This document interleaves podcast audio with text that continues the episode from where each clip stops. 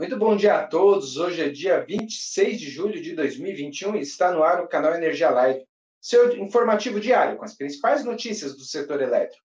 Sou Maurício Godoy e nesta segunda-feira eu tenho a companhia de Robson Rodrigues, de Pedro Aurélio Teixeira e Vanessa Andrade. E temos como destaques desta edição: ONS descarta desabastecimento com o crescimento do PIB em 4,5% em 2021 geração excedente de biomassa injetará 4,6 terawatt-hora até o final de 2022. CEPAMP atualiza volume mínimo operativo de reservatórios. Expansão da geração e transmissão passa, passará por leilões combinatórios. Temos ainda a agenda da semana e o giro de notícias.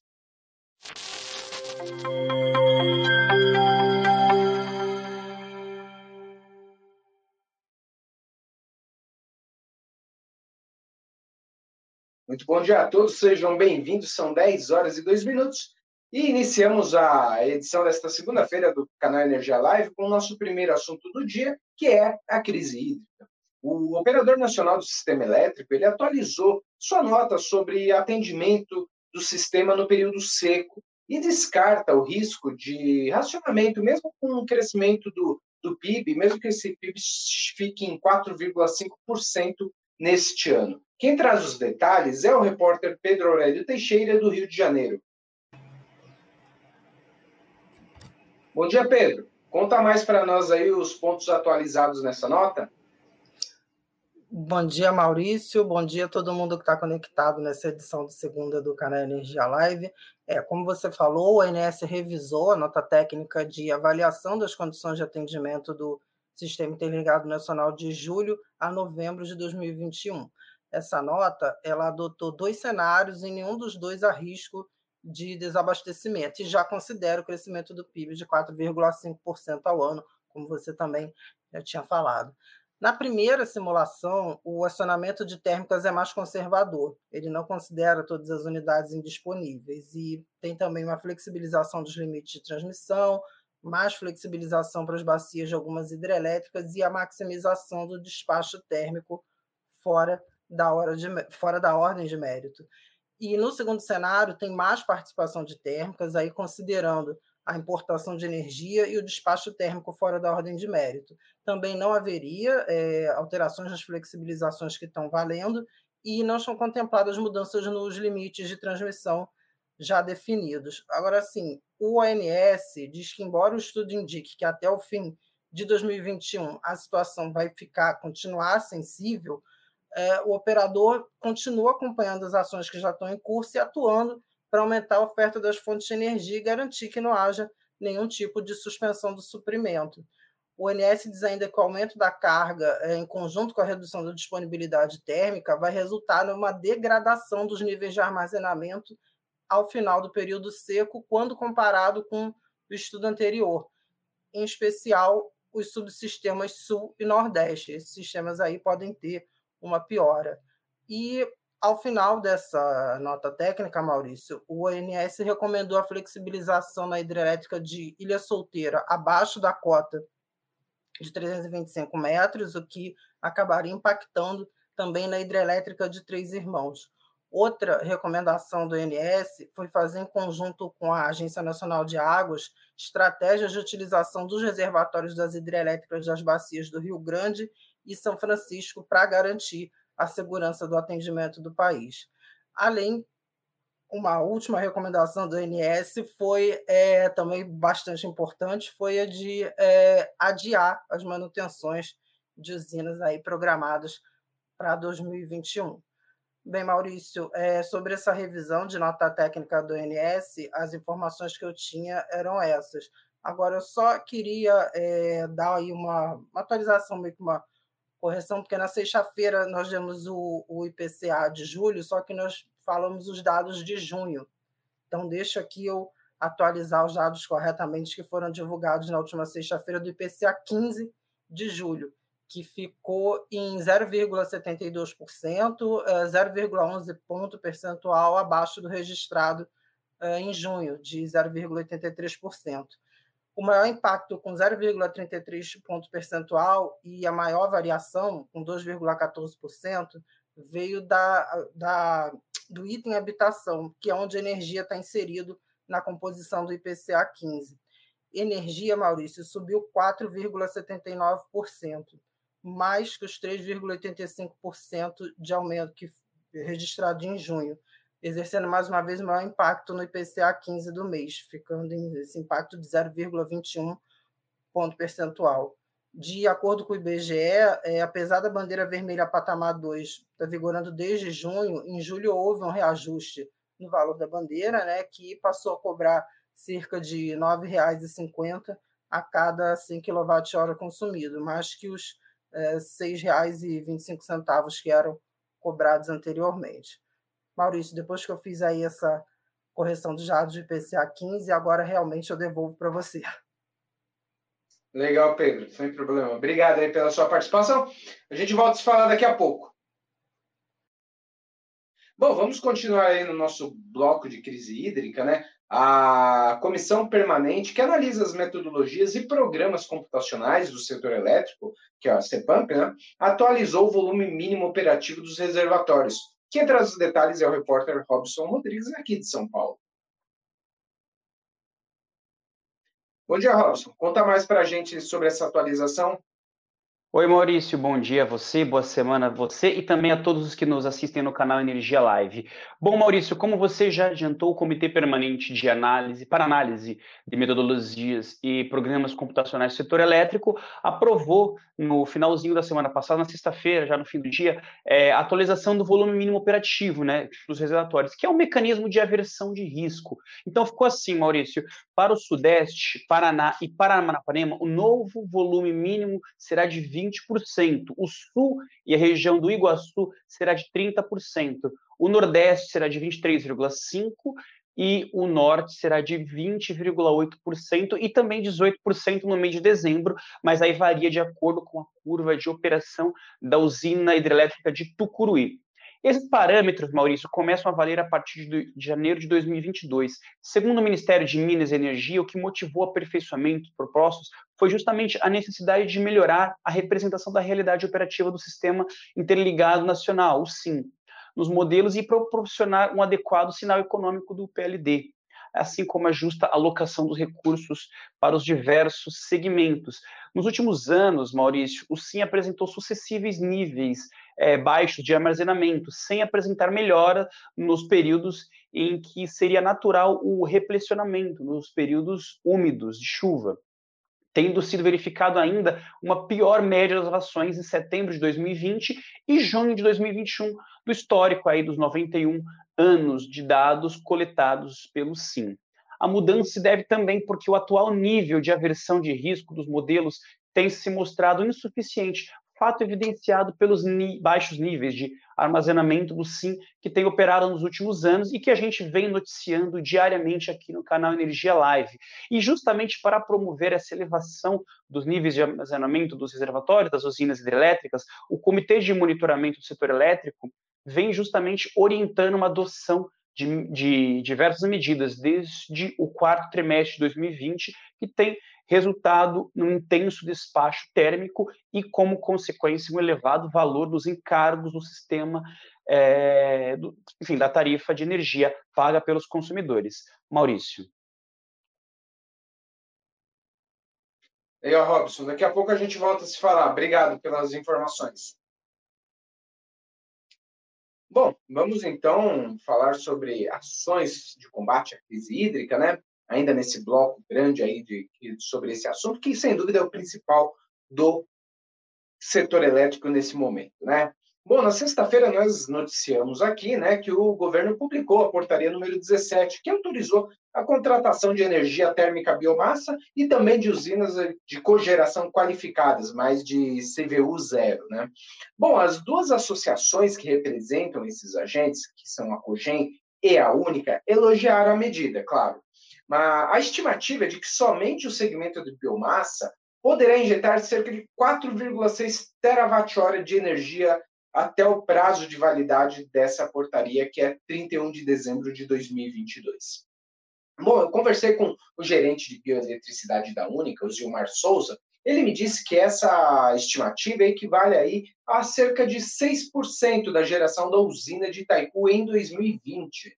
O maior volume, claro, dentre esses 4,6 terawatt-hora, ele, é esperado para o final de dois, até 2022, com 3,5 terawatt-hora, até porque a safra este ano já está no final, né? E para gerar esse excedente é necessário que haja também planejamento por parte das usinas que possuem essa capacidade de geração excedente, né? E por isso uh, essa, essas empresas elas precisam uh, recorrer a outras usinas para aquisição da biomassa, né? Além disso, destacou ele, uh, essa esse ano ainda teve aí uma safra que não foi tão muito boa, então precisa dessa dessa reorganização para buscar mais recursos para geração de energia por meio dessa biomassa de terceiros. Pelo lado da COGEN, né, o diretor de regulação da entidade, o Leonardo Caio, destaca também que o segmento de térmicas gás natural, que possui, possui potencial mapeado de algo como 3,1 gigawatts. Né? Ele comentou que ainda é possível estimar um volume adicional a ser colocado por essas usinas no sistema, né? mas disse acreditar que a maior parte desse potencial está disponível para se gerar e para contribuir com essa geração autorizada pela portaria número 17. E um, e um detalhe que ele também destacou é justamente pela localização dessas usinas. Estão dentro do centro de carga, né? Então, o que ajudaria aí a, na redução de perdas, evitar transmissão, enfim, todas essas coisas que a gente já conhece.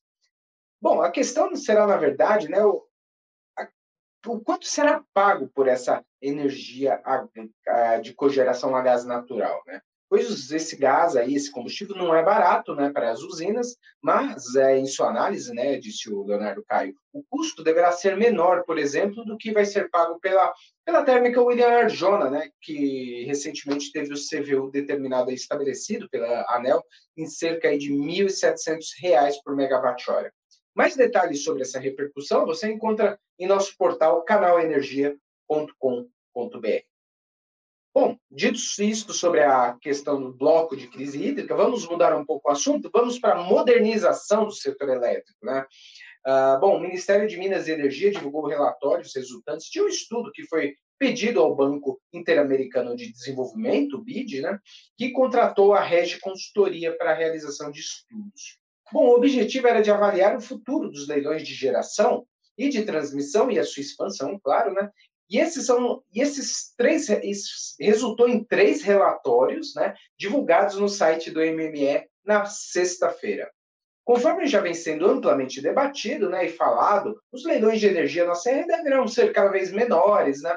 no sentido contrário, deveremos ver o avanço da contratação de lastro e energia ou reserva de capacidade e energia, conforme os termos que são usados pelos especialistas, mas que acabam designando aí a mesma coisa. Né? Bom, a ideia é de realizar leilões combinatórios para a expansão dos sistemas de geração e de transmissão de energia elétrica. Esses estudos foram conduzidos ao longo do primeiro semestre e trataram da contratação com a abordagem via, como eu disse, leilões combinatórios, eh, de instalações de geração e transmissão e de instalações de geração a gás natural. Em linhas gerais, né, o que a consultoria aponta na contratação de lastro de energia? Seriam oito produtos diferentes nos leilões de geração, cinco de energia, três de reserva e capacidade. Bom, em transmissão teríamos um leilão diferenciado do que existe atualmente, sendo o leilão já o tradicional de transmissão, que ocorre duas vezes por ano, geralmente, né? Um no meio do ano e outro no final do ano, e o outro seria um leilão de certificado de preferência de acesso à rede básica. Essa é a novidade aí colocada por esses, esse relatório da Rede Consultoria. Bom, segundo o Ministério, né, os três relatórios contêm elementos que podem trazer contribuições relevantes para as políticas públicas no futuro. No nosso portal, a reportagem escrita por mim traz mais detalhes e o link para o acesso a esses relatórios produzidos pelo ex-diretor da ANEL e CEO da Regi, né, o Thiago Barros Correia. Acesse lá e você terá todos esses detalhes para conferir. Bom, dito isso, eu termino aqui a minha parte, né? E agora vamos para o nosso giro de notícias com a repórter Vanessa Andrade. Bom dia, Vanessa. Olá, Maurício, bom dia, bom dia a todos que nos assistem. O nosso giro, mais uma vez, começa pelos reservatórios. A região sul, apesar de continuar em queda, apresentou uma redução menor do que vinha apresentando durante a última semana, com queda de 0,2 pontos percentuais e opera com 53,4% no último domingo, 25 de julho, segundo o boletim do ONS. A região norte teve uma redução de 0,1 ponto percentual e está com 80,3% da capacidade. A região Nordeste teve uma diminuição de 0,1 ponto percentual e trabalha com 55,8%. E, por fim, a região Sudeste e Centro-Oeste apresentou níveis estáveis e conta com 26,8% da capacidade de armazenamento. O nosso segundo destaque é que a geração de energia da Petrobras no segundo trimestre de 2021 ficou com 3.297 megawatts médio, subindo 15,1% em relação ao primeiro trimestre do ano. O aumento vem devido à piora das condições hidrológicas e do menor nível dos reservatórios das hidrelétricas. Na comparação com o segundo trimestre do ano passado, houve um aumento de 207%. Outro destaque é que a Eletrobras informou na última sexta-feira, 23 de julho, que a Eletronuclear declarou o consórcio composto por Ferreira Guedes Matricial e Adetrans vencedor da licitação que marcará a retomada das obras da usina nuclear de Angra 3, no âmbito do plano de aceleração de caminho crítico. O lance vencedor foi de 292 milhões de reais, o que representa um deságio de aproximadamente 16% em relação ao valor de referência estabelecido pela eletronuclear. Ainda falando da eletronuclear, a estatal informou que Angra 2 voltou a operar após reabastecimento de combustível. A usina foi sincronizada ao Sistema Interligado Nacional na última quinta-feira, 22 de julho. Durante o período de parada, que teve início no dia 6 de junho, também foram feitas inspeções e manutenções periódicas. Esse foi o nosso giro. Maurício, volto com você. Legal. Obrigado, Vanessa. Obrigado pela sua participação. E como hoje é segunda-feira, né, temos a nossa agenda da semana. Eu chamo novamente o Robson e o Pedro, mas agora para dividirem tela aqui comigo. Vamos lá, Pedro. Vamos começar por você. O que, que tem aí do Rio de Janeiro na agenda da semana? Estamos sem o seu áudio, Pedro. Opa, agora sim. Agora é. Maurício, a gente tem na, perdão, na quinta e sexta-feira a reunião do PMO, iniciaremos o mês de agosto, mais um mês aí uhum. é, de atenção e observação dentro de todo esse processo de crise hídrica e tivemos na sexta-feira aí o, o IPMO que sinalizou que a carga no sistema deve ter um aumento de 3% em julho. No Sudeste Centro-Oeste, ela deve ter uma variação, deve ficar é, praticamente estável, variando só meio por cento e a, a, região que vai ter o maior aumento vai ser o Nordeste, que deve crescer 8,6%, sendo seguido pelo Norte, com um aumento de 8,2%. O Sul, o crescimento por lá deve ficar em 3,8%. E os reservatórios, ao fim do mês, devem terminar no Sudeste com volume de 26%. O Norte deve ter o maior, deve ter o melhor nível de todos, com 80%, enquanto na região Nordeste o volume no fim do mês deve atingir em torno de 54,6%. Já a expectativa para a região Sul é que ela termine julho operando com 47,6% da capacidade. E, Maurício, para terminar essa minha participação na agenda, lembrando a todo mundo que está assistindo a gente que no próximo dia 28, quarta-feira, três horas, teremos o canal Energia Entrevista com o diretor-geral do INS, o CIOC. Pois é. Estaremos juntos nessa novamente, né, Pedro? Sim. Legal, obrigado. Bom, de, aqui da CCE, né, eu gostaria de destacar para data limite para pagamento da contribuição associativa de 2020, de julho de 2021, que ocorre na próxima quarta, dia 28 de julho, né? Bom, no dia 30 é a data limite aí para a divulgação dos relatórios de pré-liquidação no mercado de curto prazo, referentes a junho de 21, e ainda a divulgação de relatórios de pré-liquidação das penalidades também né, referente ao mesmo mês. Bom, outro destaque que eu gostaria de trazer aqui é que nessa semana também a gente começa de forma mais, é, mais forte né, a, divulgação de safra de balanços do segundo trimestre do ano. Né? Hoje, inclusive, começamos com a EDP, que divulga após o fechamento do mercado seus números do segundo trimestre. No dia 28, na quarta-feira, é a vez da VEG, e na quinta-feira temos duas divulgações, a da CESP e da CETEP no dia 29 de julho. Bom, por aqui de São Paulo eram esses os pontos. Agora é com você, Robson, aí de, lá de Brasília, né? Que você está aqui em São Paulo comigo, né? de São lá, Paulo, com notícias de Brasília. Maurício, eu começo pela agenda do ministro. Hoje, às 10 horas, o ministro Bento Albuquerque tem um encontro com o pessoal da Neoenergia no Rio de Janeiro. Às 14, o almirante faz alguns despachos internos direto do MME certo? Agora, indo para a reunião da ANEL, que acontece todas as terças-feiras, para amanhã nós temos aí ó, um projeto piloto proposto pela Enel Distribuição São Paulo para a implantação de uma nova tecnologia e os diretores vão deliberar sobre isso. Tem também, Maurício, uma proposta de abertura de consulta pública para colher informações para a revisão do orçamento anual da Conta do Desenvolvimento Energético, o CDE de 2021, das cotas anuais que são rateadas aí pelos agentes de transmissão e também de distribuição de energia elétrica.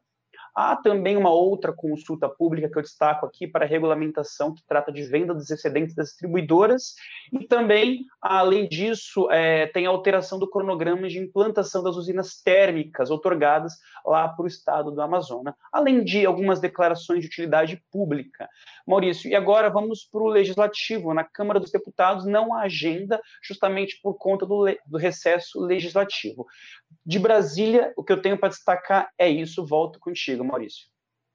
Legal. Obrigado, Robson. Obrigado, Pedro, pela participação de vocês. Agora sim me despeço. Até a Boa semana a todos. Bom, e assim então termina a edição desta segunda-feira do canal Energia Live. Obrigado a todos que nos acompanharam, né? E além de assistir ao vivo às nossas redes sociais, você também pode rever as edições dos programas passados em nosso canal do YouTube, o TV Canal Energia, e ainda no nosso perfil do Instagram, que é o Canal Energia Oficial. Aproveite, se ainda não é nosso seguidor, cadastre-se, ative as notificações para ficar sempre informado de todas as atualizações. Se preferir, você pode ouvir no formato podcast nas principais plataformas, como Google, Apple, Spotify para conferir mais detalhes sobre estas e muitas outras notícias do setor elétrico, canalenergia.com.br. Tenham todos um ótimo dia e até amanhã.